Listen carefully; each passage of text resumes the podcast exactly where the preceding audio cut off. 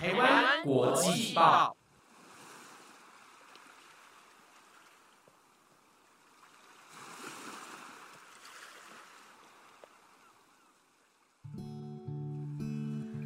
听众朋友们，大家好，欢迎收听台湾国际报特别节目，我是主持人品珍。台湾真骄傲呢，是一个会邀请到在台湾这片土地上有作为的大人物来到节目上，来跟我们分享他们的生命故事。那我们今天呢，很荣幸可以邀请到这可以算是台湾海洋文学的始祖哦，这位作家其实大家一定也都不陌生。他的文章呢，其实平常呃，从我们小学的时候一直到高中，国文课本里面都会出现这位作家老师的文章，譬如像是《今生今世》，还有《鬼头刀》。那我们先很高兴的来欢迎海洋文学作家廖鸿基老师。谢谢品珍，主持人好，听众朋友大家好。今天很开心能够请廖老师远从花莲到到这边来接受我们的采访哦。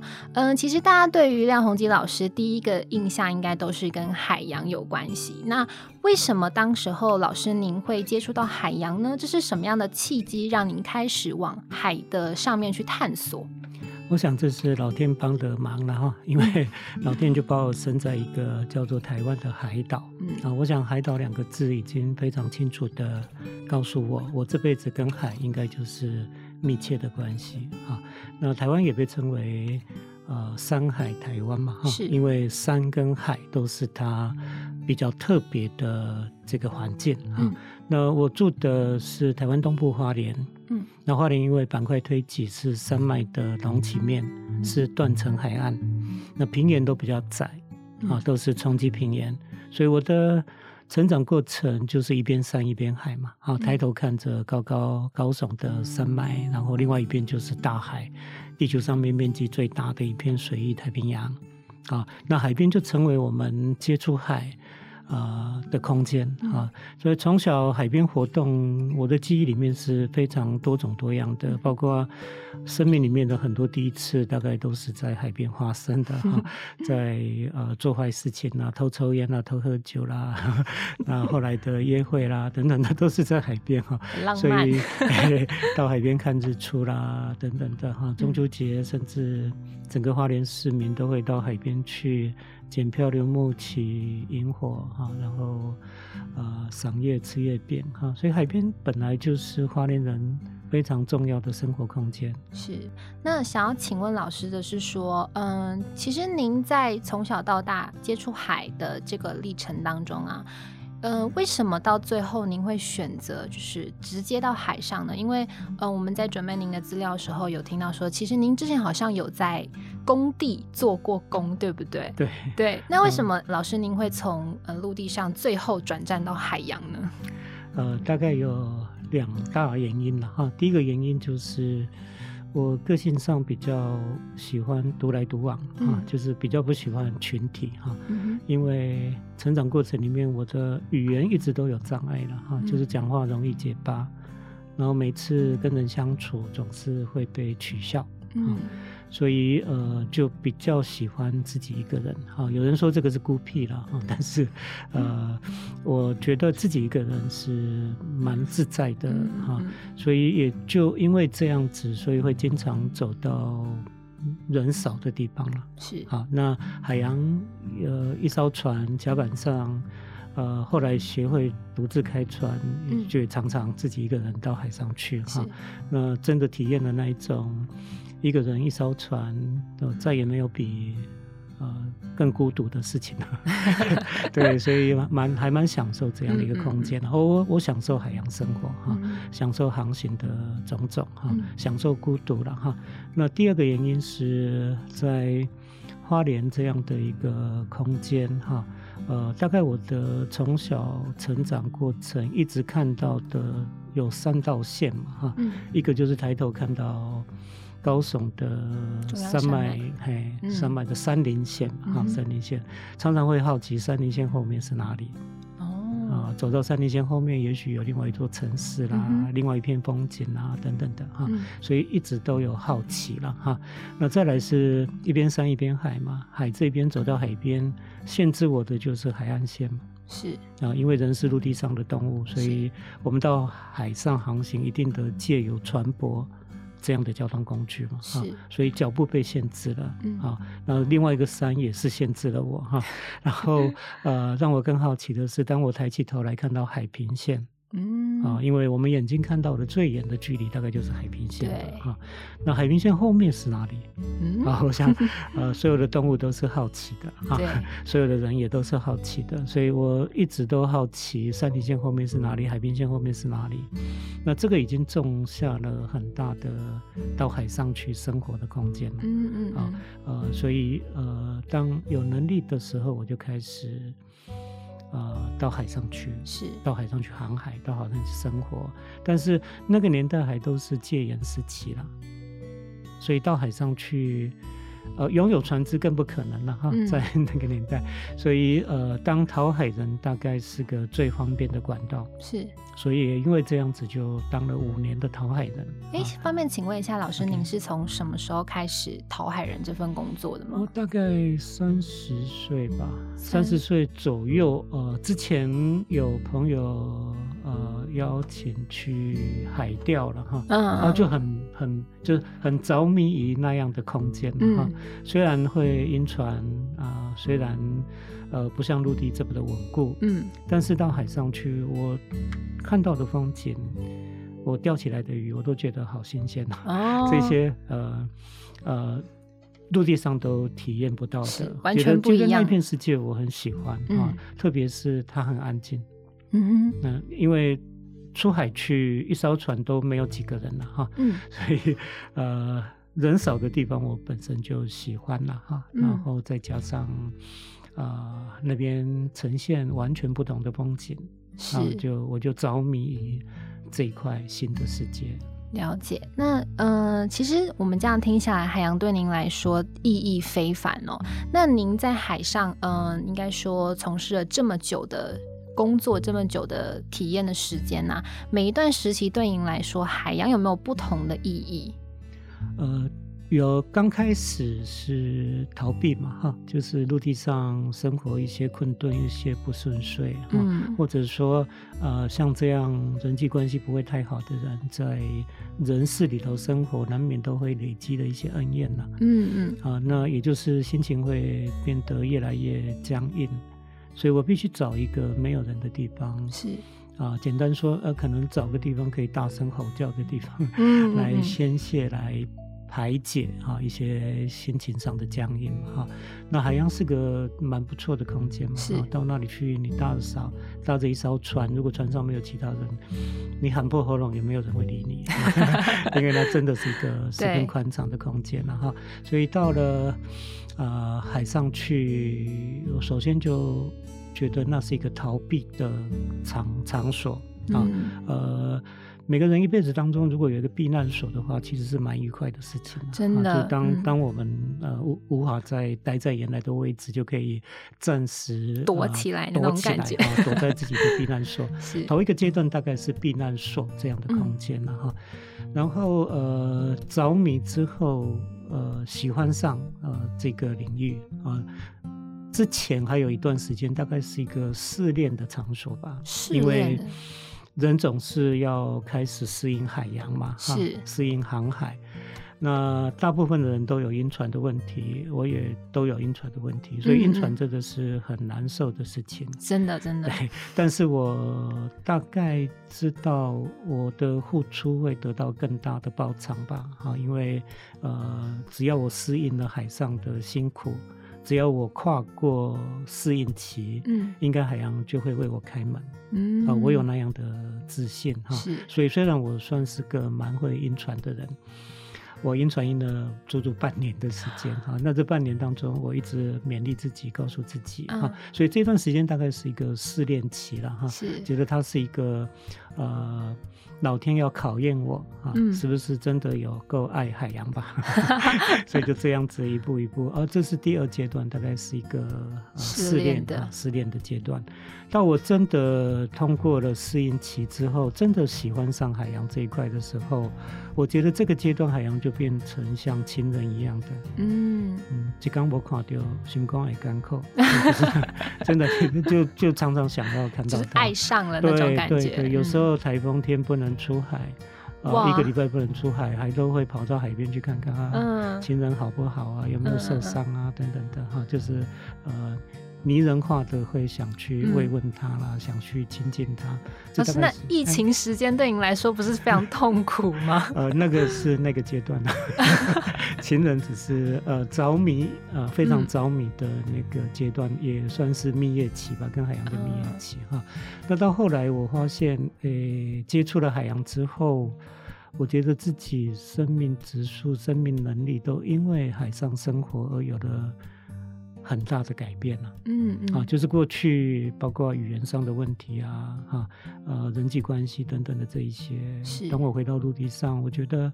我有故事要讲，我有很多话要跟人分享，是，就慢慢也都讲话也都调整过来了。嗯，那本来不喜欢写字的，也竟然也都变成海洋文学作家，所以，所以这些都是海洋给我的嘛，哈，所以我就会觉得，哎，海洋像母亲一样给我第二口气，给我重生的机会。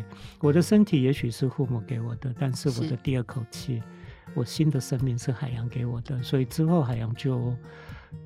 变成像我母亲一样，嗯嗯，她给我这辈子完全不同的脚步。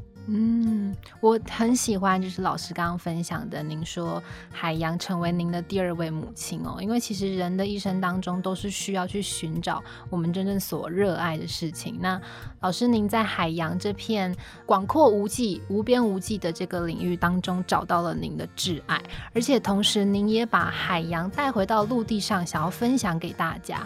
呃，您后来还创立这个黑潮海洋基金会，呃，是什么样的契机让您决定要创立这个文教基金会，把海洋的知识带给大家呢？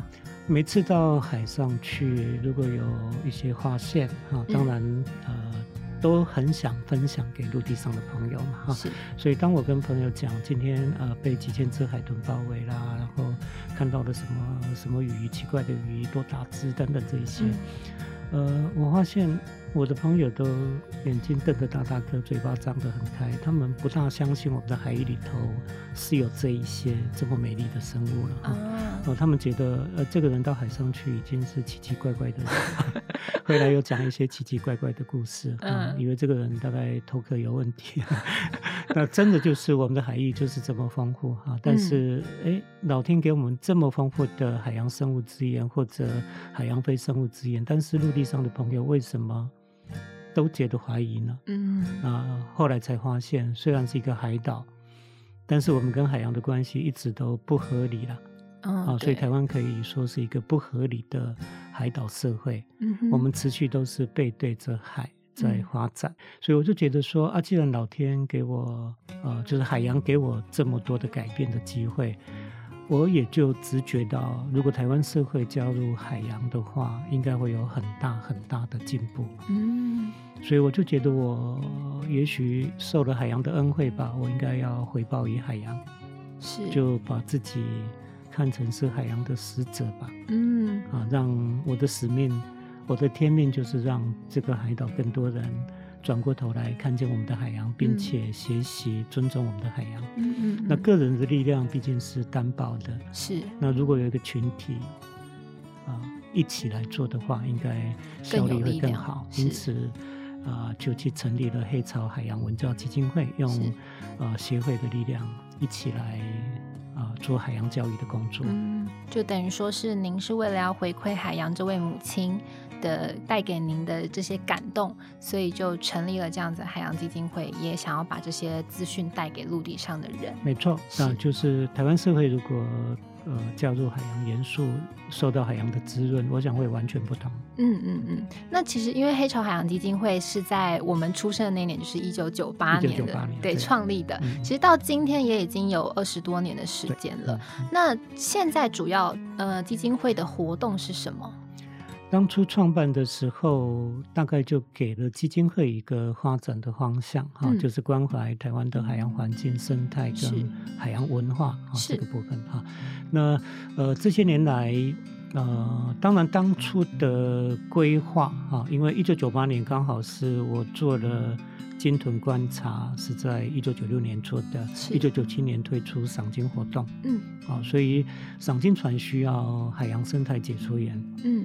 那我就设计了让基金会来培训海洋生态解说员啊，为赏金啊船赏金活动提供生态解说的服务，这样哈。那互相搭配，也让赏金公司能够回馈给啊海洋基金会哈。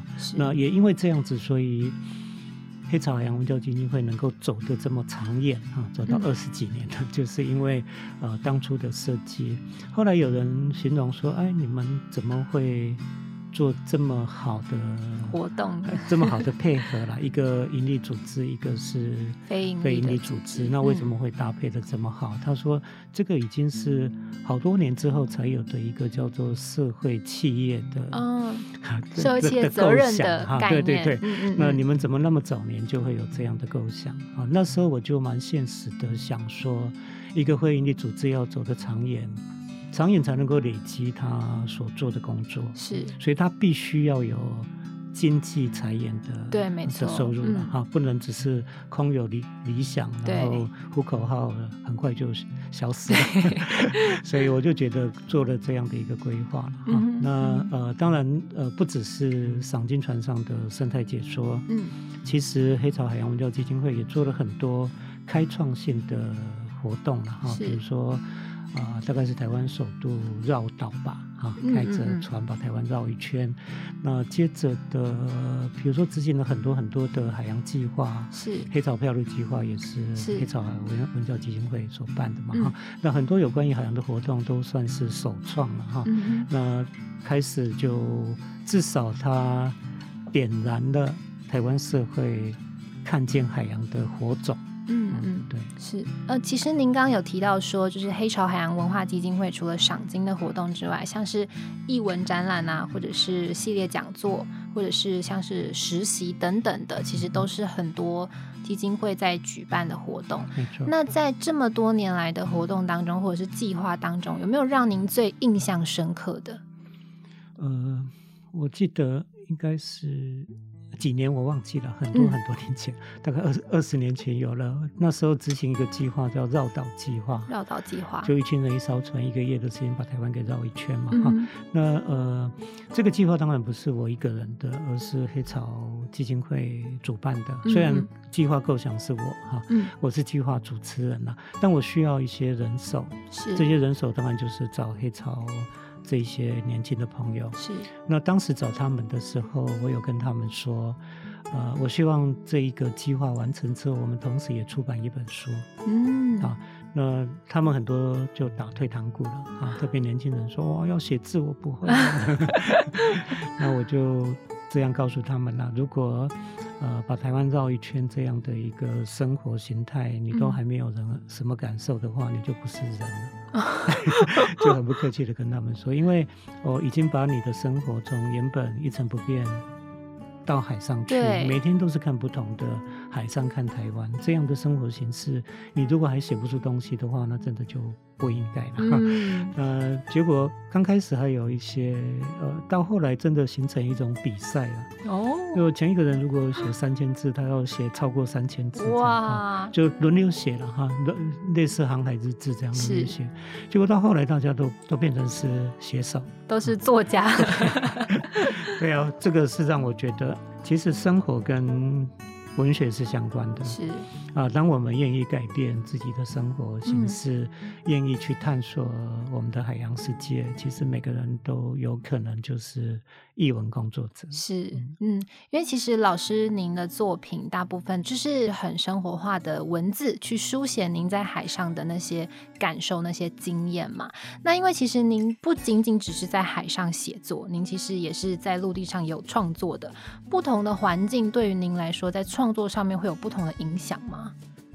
呃，其实我主要的写作时间还是在陆地上了哈，因为海上毕竟它摇晃不定，毕竟它的空间是有限的。海上大概是收集资料吧，啊，观察、感受啊，然后用简单的笔记方式把它给记录下来，包括影像。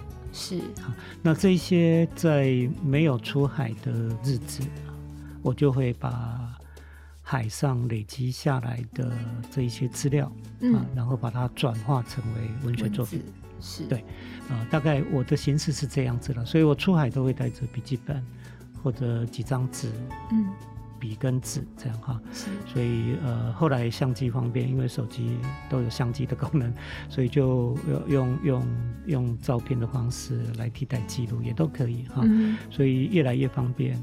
嗯海上主要都还是观察、记录、感受哈，然后回到陆地上再把它转整换成。理哈，再把它整理出来。对，嗯，原了解了解。那嗯，其实很好奇，就是老师您在创作的过程当中啊，会不会有那种不知道该写什么，就是或者是灵感匮乏啊？怎么办？我今天好像没有灵感去下笔啊，等等，会有这些时候出现吗？当，然会了哈。我想灵感匮匮乏表示生活匮乏嘛，嗯，对，是就是你的生活太一成太不变，多太乏味了。，对对啊，是因为这样子而造成你的灵感不足嘛。是，那所以这个时候，通常我会放下工作，因为坐在那里也没用啊，嗯，就出海去吧。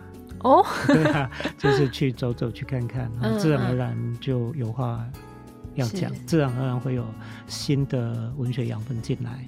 啊，所以海又那么宽，海又那么深，是，所以每一趟出海不会空手而返啊，嗯哼，啊，一定会有收获的哈、所以当呃写不出东西的时候，就是出海去的时时候了啊，就好像呃如果陆地上让自己觉得有太多需要解释的时候啊，也就是出海的时候了。那您一般出海都会去个几天，或者是？呃，看计划，看看不同计划嗯嗯嗯啊比如说赏金船大概就是一两一天嘛，一天之差不多内的哈，。嗯呃，如果是参与计划的话，也嗯许、比如说我执行过远洋渔船的计划，嗯那就是长达一个月吗？哦更久，更久？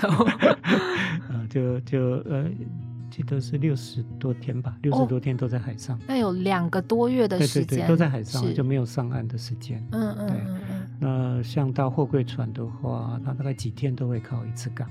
然后几哎，天看就是就是看看哪一种船舶，不同类型，嗯，它靠港的时间也就都不一样。哎，那老师您比较喜欢跟着哪一种船舶出去啊？因为其实每一种船的那种体验应该都是不太一样的。是每每一种都有每一种的特色了哈嗯。比如说货柜船那个是呃五六万吨那么大的对船，那在货柜船上生活大概就是呃。地广人稀了，就是呃看不到人，大家都在嗯工作岗位上。像那么大的货柜轮，当时搭的是，当时是货柜旗舰了哈，嗯现在当然更大了，六万四千吨。嗯，船呃船员才十船员一共才十几个而已，哇，所以你几乎看不到人了，很少哎、对，，几乎都看不到人，到他们的工作岗位才看得到人。啊，嗯，那设备好，然后空也比较稳定，是是？对，然后呃船大当然也比较稳定，那那设备也都好哈。在那嗯样的空间里头生活，那是航海的，对我来说了哈，嗯是对比过去到过的渔船等等的那个是，呃，应该是五星级的。哈。啊，然后当然对比对比像远远洋渔船来说的话，刚刚提到说搭到阿根廷去的那个嗯。吨位小很多，大概两千吨，嗯。啊就有三十几个船员，因为移到工作总是需要更多的人手啊，是，所以在海上又航行这么久啊，你也看不到另外的人啊，全世界就只剩下这几张脸孔。那呃啊，淡水切华，洗澡都用海水啊，等等啊，这这些呃，而且两个多月在海上，缺什么都没得买，缺什么都没得补。对，啊那在这样的生活空间，把一个人，我觉得那一趟航行，我的整个生命也都被改变了嘛。嗯啊嗯，嗯就是把一个人放在一个完全不同的世界里头。是，对啊，呃，所以他给我的虽然生活不是那么的，生活空间不是那么的舒适，嗯，但是他改变一个人的程度非常快嘛，是完全不一样的生命完全不一样的。所以有人形容商船啊，就形容货柜船跟远洋渔船的对比，一个是天堂，一个是地狱。那当然，天堂会有天堂的收获，地狱会有地狱的收获了、啊。那比如说最小的船独木舟吧，嗯，独木舟，嘿，就划独木舟在海上划独木舟，那个整个人几乎就是坐在海面嘛，对，啊，那没有动力，所以你会觉得什么都放大了，哦，海鸟也放大了，船边的鱼也都放大了啊。那因为过去动力船只，这些海洋生物就比较不会愿意靠近我们。嗯嗯嗯。当你真的坐下来，世界变大了。嗯。啊，鱼啊、鸟啊，全部都变大了，所以那种感觉也都蛮好的哈。就是说，当我们用不同形式接触海洋。海洋总是会用不同的方式回报给我们。嗯嗯嗯，是很不一样的、不一样的体验的感觉。对，各自有不同的优点、缺点。嗯嗯，那重点是。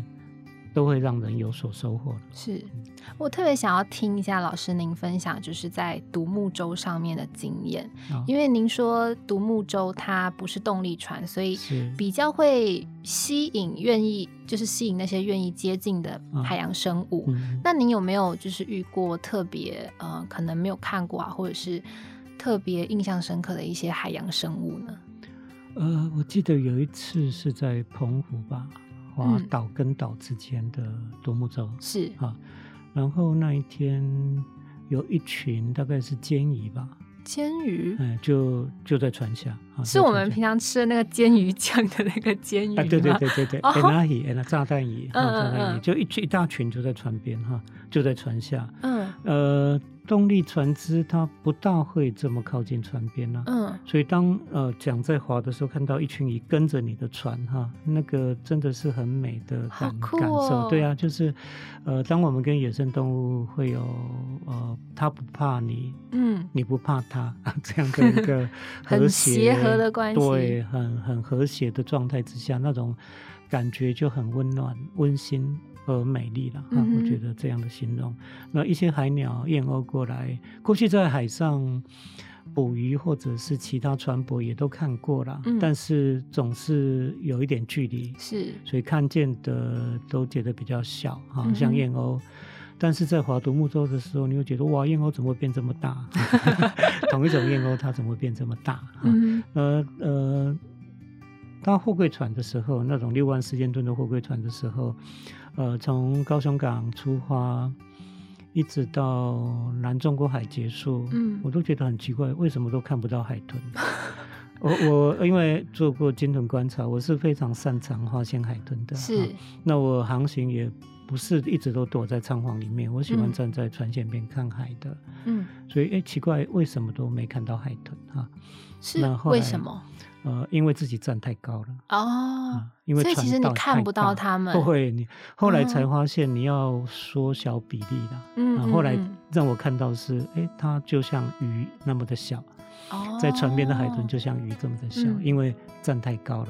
而独木舟你是坐下来的，是，你是坐在海上啊，所以所有的生物都放大了，跟人的位置有关呐，对，有关系。人站得太高，其实世界。变小哈，对，没错。人坐下来了，世界变大。嗯，其实这就是让我想到的是说，我们有时候人会把自己看得好像很伟大一样，但其实真的到了，不管是在海上或者在山里边，我们跟这些野生动物在接触的时候，其实我们人其实就是这个世界里的一份子，我们其实也是很渺小的那一个。所以说，大自然让人谦卑嘛。嗯，就是说你越接触大自然，越接触大自然的人，越会觉得人真的。脆弱而渺小，嗯嗯 对，真的呃，只是里面的一份子而已啦，是，而不是掌管、主控这个世界的。对，非常同意老师您说的话。那因为老师您现在也有在这个大学里面担任海洋教育，就是老师嘛，在教授一些海洋的教育的课程。是，您有没有就是特别的教育经验啊，或者是故事可以跟我们分享的？呃，在大学里面，呃，现在的年轻人当然海洋会引起他们的兴趣了哈，所以我在比如说我在东华大学花莲东华大学兼课的呢十几年来，呃，我的学生都是爆满的了，爆满，我一个学期是哎一一百一百八十个，哇，我开大班了，因为因为时间有限，所以我宁愿开大班，让更多。呃，年轻人愿意来上这个课，结果几学起来都是爆满的。听说很多抢不到学生对跟我说，呃开放显课大概几秒钟就满了。老师有开放外系 外校的学生吗？因为老师您知道我在就是准备资料的时候有发现，您好像在东华大学有一堂课会带着学生们到海岸，真的去实地走一走。对，我在呃动画大学开的课，每个学期一定会有两堂户外课啦，一个是走一段海岸。嗯嗯嗯嗯，另外一个是航行体验，是啊，会出海去跟走一段海岸哈。也许因为这个原因吧，所以常常爆满了。呃，当然，当然这一些上课经验，一开始学校都会紧张了，嗯啊，都会觉得说啊，你带学生到海上去好吗？可能会有危险什么的。你有那个肩膀吗？很多朋友也劝我说，万一发生什么事情的话。你承担得起吗？嗯，就就这样子欠我哈，啊，你就好好教室里面上课，校园里面上课就好了，你又何必给自己惹麻烦呢？是，我都告诉他们说，我会掌握最危险的部分嘛。嗯，啊，那他们就问问我说，什么是最危险的部分？我就说，我不准任何一个学生从学校骑摩托车到港口。嗯，这个是最危险的。嗯，出海去我反而就放心了哈，因为船只。定期都有保养，是。啊，学生在船上也都穿着救生衣，是，所以在海上我反而是安心的，因为船长会判断天后海况，嗯，能不能出航，能出航一定是安全的，嗯哼，啊，所以海上我反而是很安心，跟啊我。朋友的思维是刚好颠倒的，他们认为海上危险，我认为最危险的是陆地。这其实就是很多台湾人对于海洋这个惧怕的一个思想的方式。对啊，我常常觉得说，呃，当每次海上发生什么意外啊，不管是休闲娱乐或者其他的意外事件，我们的媒体总是夸大报道了，嗯哼，就好像。我小学时候念的一个课文吧，天这么黑，风这么大，嗯，那爸爸捕鱼去，永远都不回来了。就是呃，有时候有人说台湾是恐海教育啦，就恐吓我们海洋是多么危险。嗯，所以当我们的媒体报道海洋意外事件的时候，当他们用渲染的语气在做报道，我都不以为然了，因为同样这个时间点在陆地上发生，别的不讲，单单车祸都。几百倍于海上的意外事件哈，那为什么要把海洋的意外事件做这样子的夸大报道呢？是不是不断的在吓自己？嗯，不断不断的在恐吓我们，留在陆地上，不要到海上去。是。对，这个是一个不合理的了哈，所以我觉得应该呃呃公平的来看陆地跟海洋是啊，所以我觉得陆地上是更危险的，因为人多的地方一定是更 更危险的。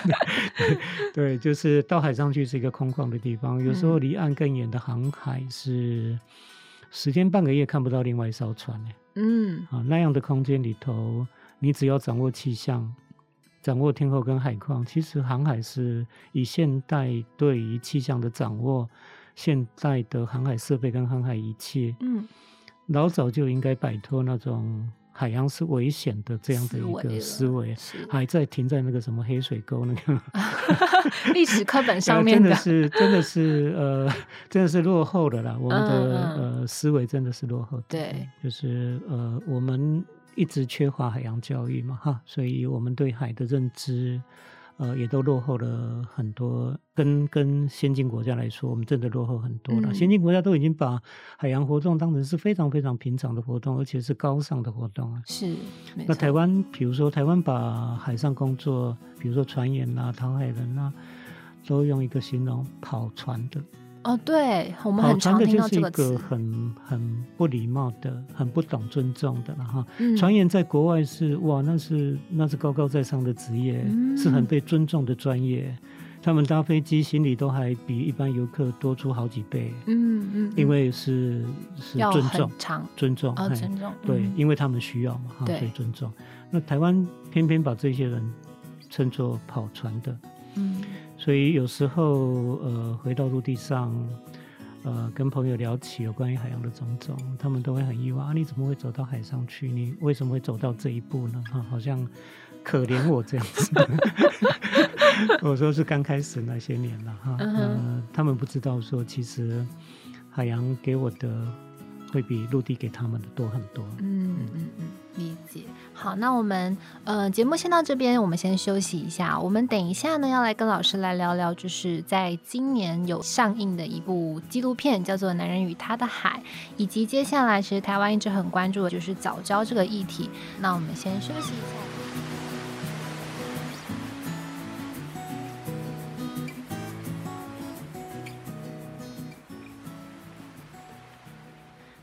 刚上半节的节目呢，有跟老师聊了他在嗯黑潮海洋文化基金会，还有跟海洋怎么认识的，以及他在嗯书写故事上面的一些经验。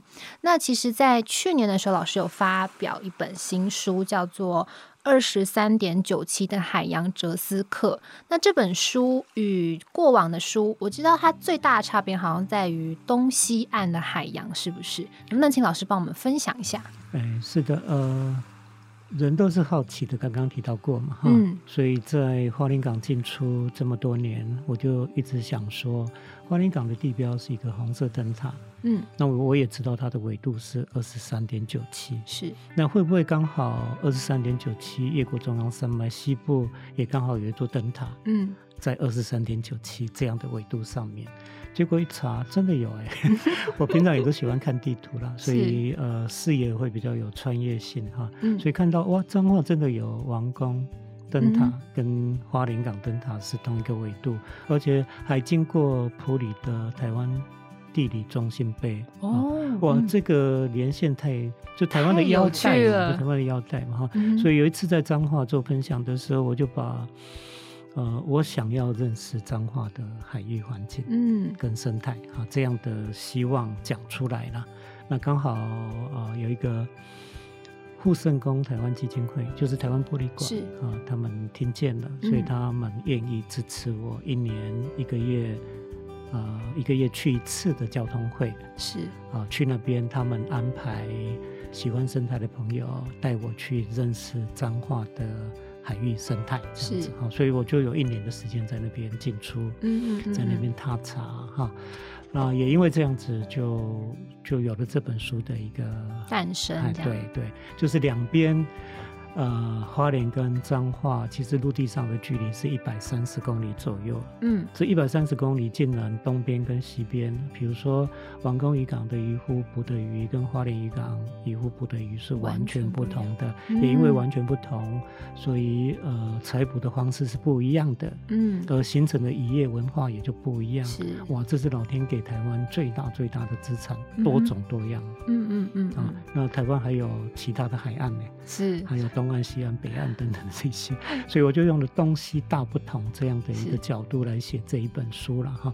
那我记得印象最深刻，这本书的最后是他们呃一年结束之后，他们集体到花莲来做毕业旅行了，就是他们也想看看东部 的海岸跟同纬度的彰化有什么不同。嗯，我带他们到清水断崖啊，到苏花古道啊，出海去。啊，看看东部的海豚朋友，是哇，大家都很意外哈，就是这两个同纬度东西两边竟然是两片不同的世界。嗯哼，因为刚才我们说到二十三点九其实是北纬线嘛，对吧？对对。那老师，你有没有兴趣就是写一篇经度线的北海岸跟那个南边海岸不同？其实我更大的兴趣是二十三点九七可以把地球绕一圈了。哦。哦，您说环游世 界？对，其实我都把那个点二三点九七的点都把它找出来了。以后我以后我如果有能力的话，我很想去把二三点九七的各个滨海的点，嗯，都走到那个点上面去。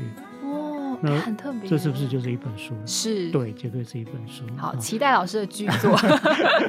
如果以后有这个，当然有些地方是很困难到达的了哈，因为它不是一个呃。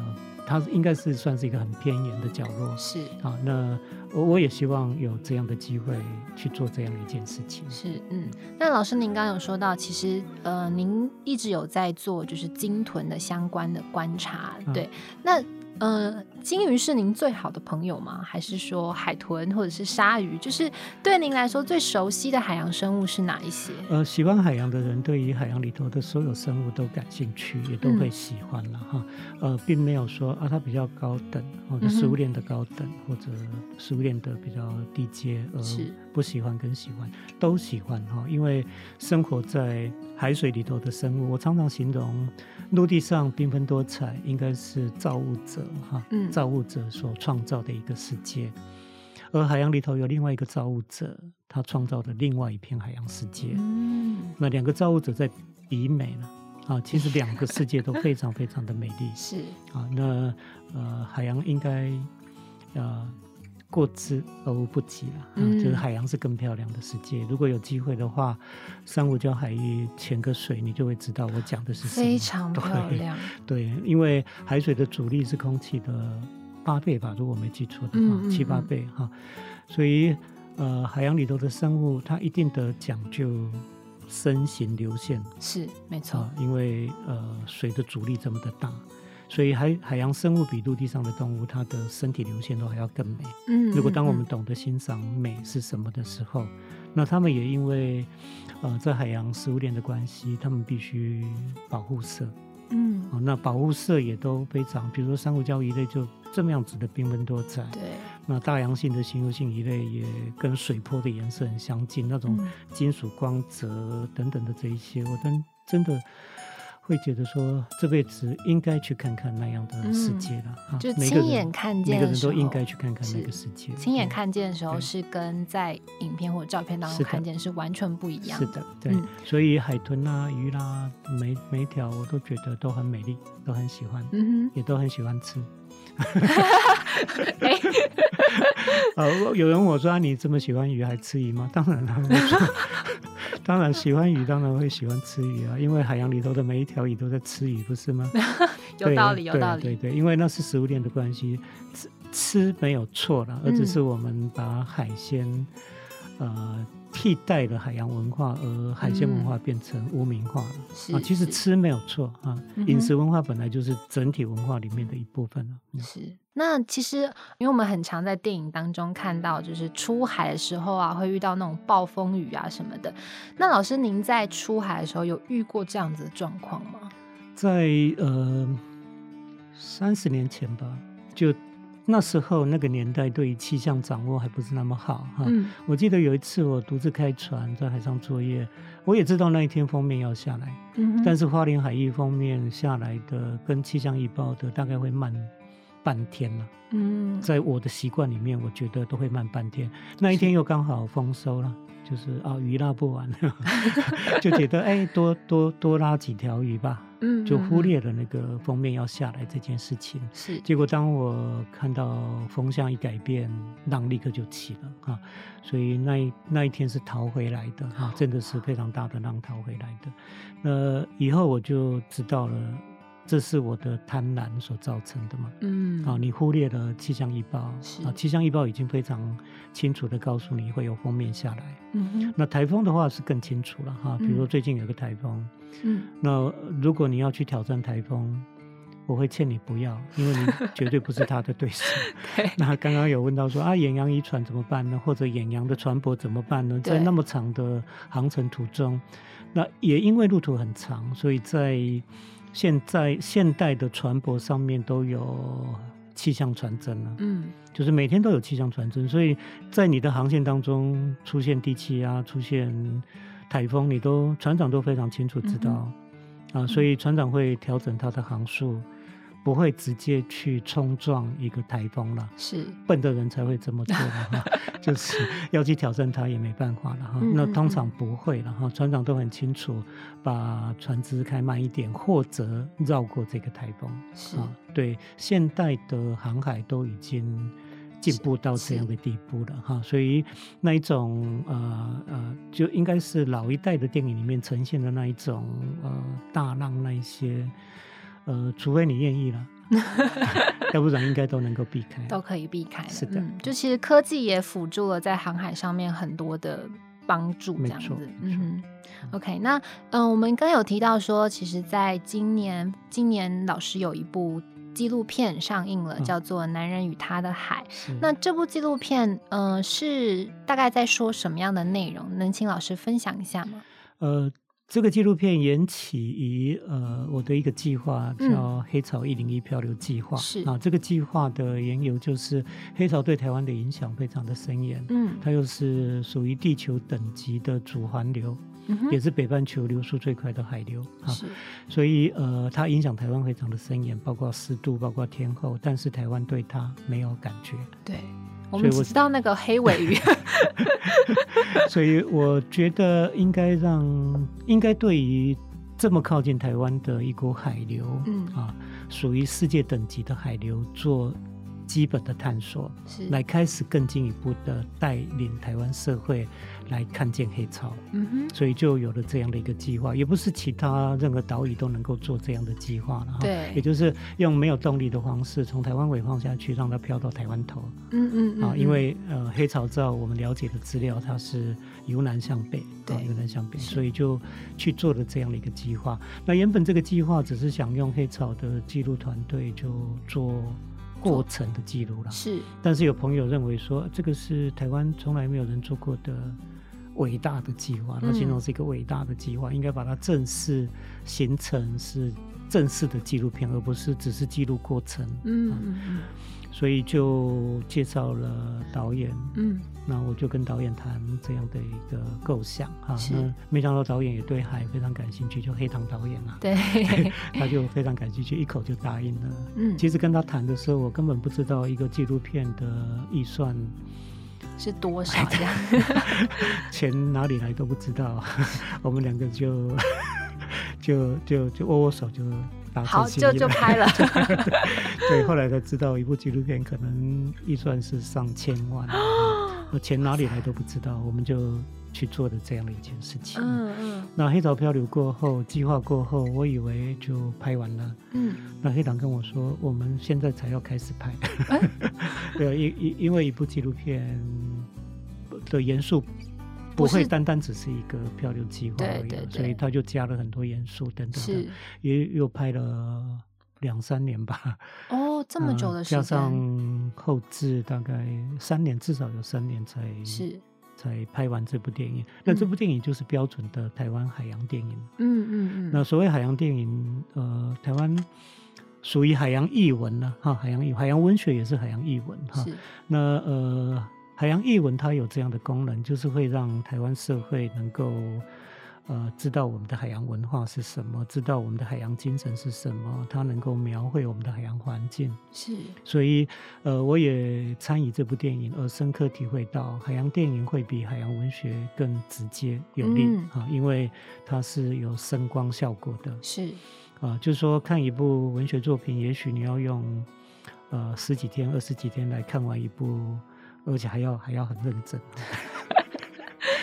那电影不用啊，坐下来两个钟头，立刻就影响了你对海洋的观点啊。那所以，所以我就跟黑狼导演说，呃，我们应该合联手哈，再来做更多的这样的合作啊，这样的合作。那我们也觉得这个都是我们的责任，是啊，应该我们要去。走这样的一条路去做这样的一件事情，所以未来应该还有很多合作的机会。嗯，啊，那就是呃一部动人的台湾海洋电影。嗯，啊，那最近的消息是他获得柏林影展的首映片。哇，在柏林影展的首映片，这是很大的殊荣哎。对呀，对呀，对呀，我觉得至少让呃让让国际看到对台湾以海为荣这个部分，对。真的就是台湾的海洋已经介绍到国际上面去了。那刚刚老师口中的黑糖导演这边帮听众朋友们补充一下，他的本名叫做黄家俊导演。对，黄家俊导演。那其实在这部纪录片当中，除了老师您的黑潮漂流计划之外，也有另外一位是水下鲸豚摄影师，是对金磊先生。金磊先生的故事嘛，所以他也是我们黑潮海洋文教基金会的解说员之一。对。他对于鲸豚也算是非常非常的了解。对他就是来黑潮参加我们的鲸豚解说员，然后成为职工，成为工作人员。是。然后他一直觉得在甲板上拍鲸也是不够的。嗯哼。啊，因为呃，绝大部分的鲸豚露出海面的部分都是很难得前身的局部而已。对对对，真的完整的是水面下的部分。是，所以他就到国外去学了水下摄影这个部分，而成为台湾啊有名的鲸豚摄影师。摄影师，对，嗯所以愿意的话，更进一步，海洋提供给我们岛国居民啊非常。不一样的机会跟养分。嗯嗯，那因为其实我在呃看这部纪录片的时候啊，我对于老师您有几句话还蛮印象深刻的。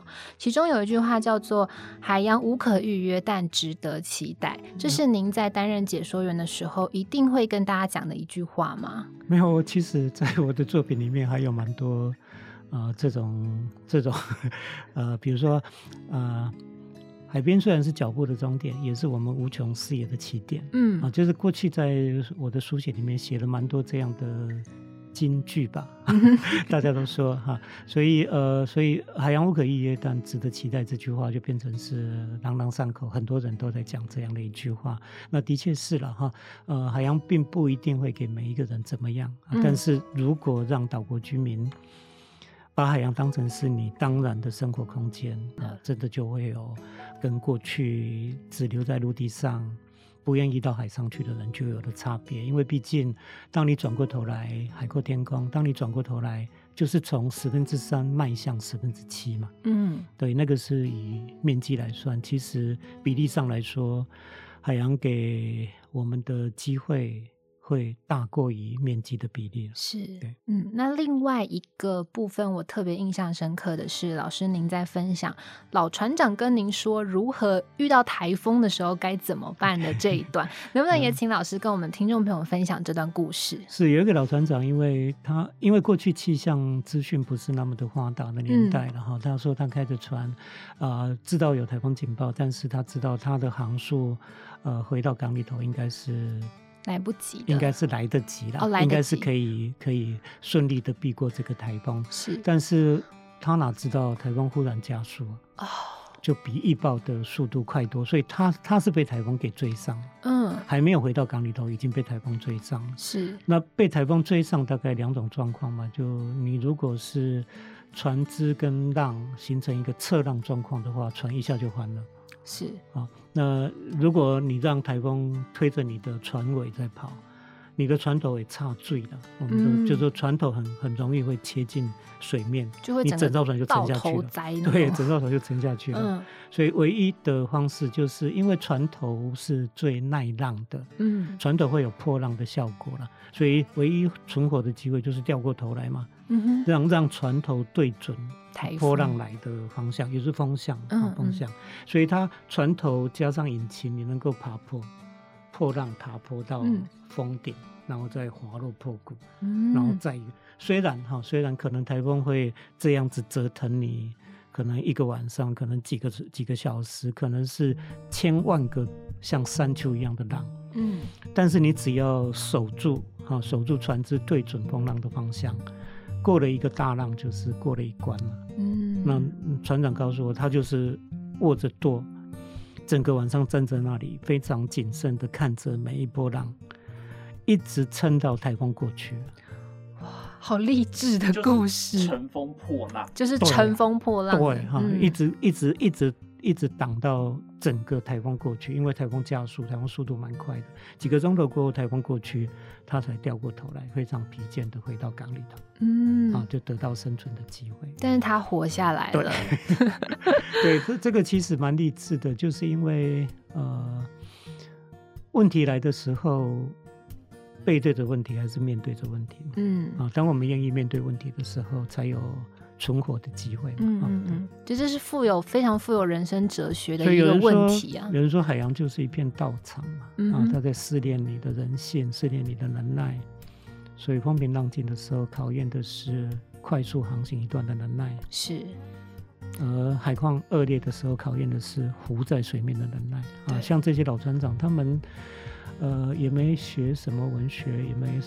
读多少书，但是讲出来的话常常都富含哲理了。对，就是他们的生命经验。对啊，因为他们在那样的场域里头生活一辈子，所累积下来的智慧吧。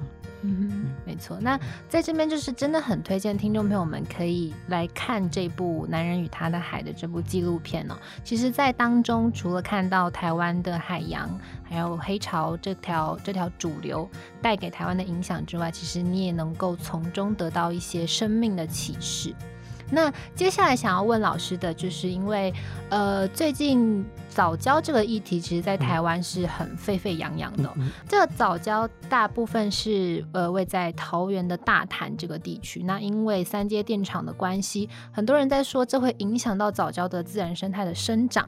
那老师，您对于这个议题有没有什么想法吗？呃，我我想我先把它拉宽一点来看了哈，就是说过去台湾呃数十年来一直都存。在的一个问题就是，呃，经济发展跟环境保护是啊。那过去的认知，我们都一直认为这两两者是嗯矛盾的，绝对是矛盾的哈。就是呃，过去不管是环境运动团体或者是经济发展团体哈，大概都各本其位了哈，各有坚持，所以就会变成冲突了啊。那呃，社会运动有各种各样了哈，到了。后来我觉得都各自都应该进步一些吧，嗯哼，啊，所以进步一些就是其实是可以互相协调出最好的平衡状态的。是啊，那过去那种坚持不是你死就是我活，那那一种是非常呃。很落伍，两败俱伤，很过去的、很过去的方式哈，就是说，呃，无论如何，我们都在生活，我们人类也都是生态消费者。嗯，你不可能不用电，你不可能呃，就是呃，只要只要环境就能够存活，不可能的哈。也就是我们有需求啊，有经济上的需求，我们也有环境上的需求，这两者其实是可以达到一种平衡的，就是把环境的伤害降到最低。而又同时能够享受经济发展，是，所以我觉得在这一次，我可以早教议题，我可以看到有一些折冲，嗯，而且也有一些退让，啊，就并不是过去那样的。呃，我就一定要把你打倒，嗯嗯，我我我就一定要坚持，会百分之百，我百分之百的坚持，你就是必须百分之百的让我，嗯嗯，啊，所以我看到了这种现象，其实这是好现象了哈，呃，因为我也曾经在，嗯，比如说美国。德州吧，那里有很多石化工厂。是，那开一开始也是，呃，在那边就是吵得非常厉害嘛，就是一定要把这些工厂全部都赶走。但是我们的生活又其实又蛮需要这种工业存在的。然后后来他们社区就转换成一种形式，工厂提供更大的资金来保护这片沿海。沿海，对你一定得。提出多少资金，呃，聘请学术界来做研究，嗯，来保护这边的鱼类，保护这边的生物资源，啊，来监测你的海水，啊，比如说这个都是一个可行的办法了哈。那呃，比如说德国呃那一条河，伊北河吧，伊北河，就是这这一条河哈，这一条河过去是脏的不得了啊，就是呃工业啊工业，然后他们政府就用了一个。呃，协调的方式嘛，哈，就是说工业一样发展，但是你必须付出啊，你必须这些工厂必须付出来把河河川整治干净。嗯哼，所以这几所工厂就整个把河川就就弄得很干净了。所以河川现在也可能够做帆船的活动啦，能够做游泳的活动啦，等等这一些。啊，就是说我们可以可以可以更进一步的。呃，思维来面对这样的问题，而不是过去那样的你死我活的那种方式。所以早教，我觉得应该是，呃，我们台也许未来期待台湾的。呃，环保议题跟经济发展是能够共存的，一起往前走的，是就是双方能够找到彼此都同意的一个平衡点。对的，对。那也想要问老师说，因为其实老师一直有提到讲说，台湾人都是背对着海的嘛？请问台湾人可以有什么样的嗯方式去认识海洋，或者是说？听完这期节目之后，如果我们想要接触海洋的话呢，有什么样的资源或活动可以参加吗？呃，其实，在资讯发达的年代，你只有打上“海洋”两个字，全部都跑出来了哈，包包括一些海洋知识等等的哈。那我非常非常认同曾古德博士讲的一句话了：唯有接触，才有更进一步认识的机会；也唯有认识，才有进入到关怀。的层次哈，也就是如果各位对海感到兴趣，那就先接触吧，嗯哼，找机会先接触哈。那解严之后，其实台湾的海洋活动越来越多了嘛哈，你可以搭赏金船，你可以搭海钓船，或者报名参加各种各样的独木舟活动啦，几乎各地都有的哈，就是实际上去做一些接触。接触之后，你会有更进一步的认识，对海洋更进一步的认识。嗯，的认认识之后，你就会啊，跟我的过程一样啊，着迷啊，把海洋看成像情人一样的，就常常会去啊，常常会去啊，比如说。去参加浮潜活动，好了，就看到哇，另外一位造物者所创造的这缤纷多彩的世界，你真的会喜欢那一片世界。是，那喜欢这片世界，你看到珊瑚礁一类，哇，好美哦，像海洋的天使一样。那这么美的生物，把它当成朋友，那朋友过得好不好？嗯嗯嗯。朋友有没有吃饱？那就是生态意识的养成。是啊，所以生态意识绝对不是呼口号了，摇旗呐喊，隔着距离在那边摇旗呐喊。嗯，呃，我们应该海岛退无可退，本来就应该用积极跟进取的思维来看待这一切，包括早教问题啊，积极跟进取的思维，而不是禁止了啊，禁止。呃，保守跟禁止，我们过去都习惯用保守跟禁止的思维来面对很多问题。嗯，所以我觉得应该积极跟进取的，主动去接触，主动去认识，然后自然而然你就会变成一个生态环境。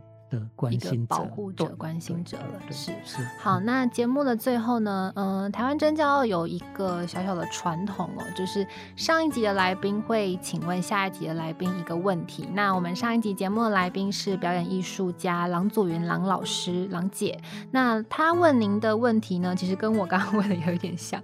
他是说，其实台湾四面环海，但是普遍台湾人对于海洋的知识都很不足哦。那其实海洋教育在我们从小到大的这段成长过程当中，说真的也没有那么非常的足够。所以老师郎姐想要问您的问题是：我们可以透过什么样的方式来更了解海洋吗？呃，四面都是海哈，那就是接触开始吧。嗯，从接触开始哈，就是呃有有机会有可能的话，就尽量去。呃，参与各种各样的海洋活动，包括在阅读上面啊，在资讯这么多的年代，有关于海洋的议题，我们多一份关心。嗯，那那也也是另外一种接触的方式啊。实际上。知识上的接触或者生活上的接触，会对我们啊，整体海洋跟海岛的关系就会有很大很大的改变。嗯嗯，真的就是要开始行动去去接触海洋，才有办法有其他的变化。是的。好，那节目最后也想要请老师留一个问题给我们下集节目的来宾。我们下一集节目的来宾呢是前中央研究院的院长李远哲博士。那老师，您想要问他什么问题呢？啊，李前院长，我知道他最近呃着力在环境生态这个部分，哈，蛮用力的。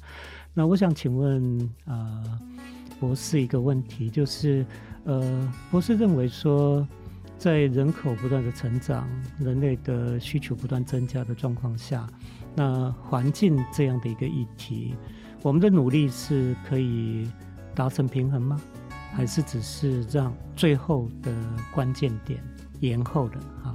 就是呃，我们可能做到永续使用地球的环境资源吗？好，那我们呃节目的最后呢，非常谢谢廖宏基老师今天来到我们节目上。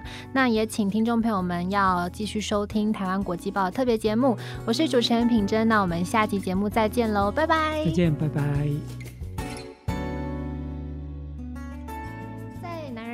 这部纪录片当中呢，我印象深刻有一幕是在海洋公园里面海豚表演的那个画面。那老师，您对于海豚变成一位表演者，被困在这个海洋公园里面，有没有什么样的看法？呃，我就引用专家的一句话了哈，专家这样子建议我们，有能力的我们尽量到野生动物的栖息地去拜访他们，嗯，对他们的伤害是最小的，是。啊，那原因当然就非常清楚嘛哈，就是他原来的家是在宽广的大海里面，无论任何的因素把它抓到陆地上啊，人为的环境里头，把你关起来，你一定不会健康，是，把你关起来，你一定常常生病，死亡率也会增加很多。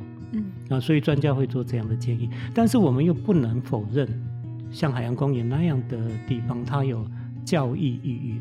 嗯，就很多人没有办法出海，很多人在海洋公园看见了海豚啊，这么可爱的动物，而连接对海的关怀，对他们的关怀，它也有这样的意义。所以，呃，全球目前的趋势是尽量不在野生的环境里面抓它们来养，嗯，就尽量用他们的第二代了啊，就在已经被圈养的这一些动物的第二代。啊，继续留在陆地上，至少他们不知道他们原来的家是这么的美丽，这么的宽广。是，当然最好的方法还是大家都到海上去，在自然的环境里面接触它们，对它们的伤害是最小的。是，这也是海潮文教基金会一直在推广，对对，把大家带出去海洋。是的，谢谢老师。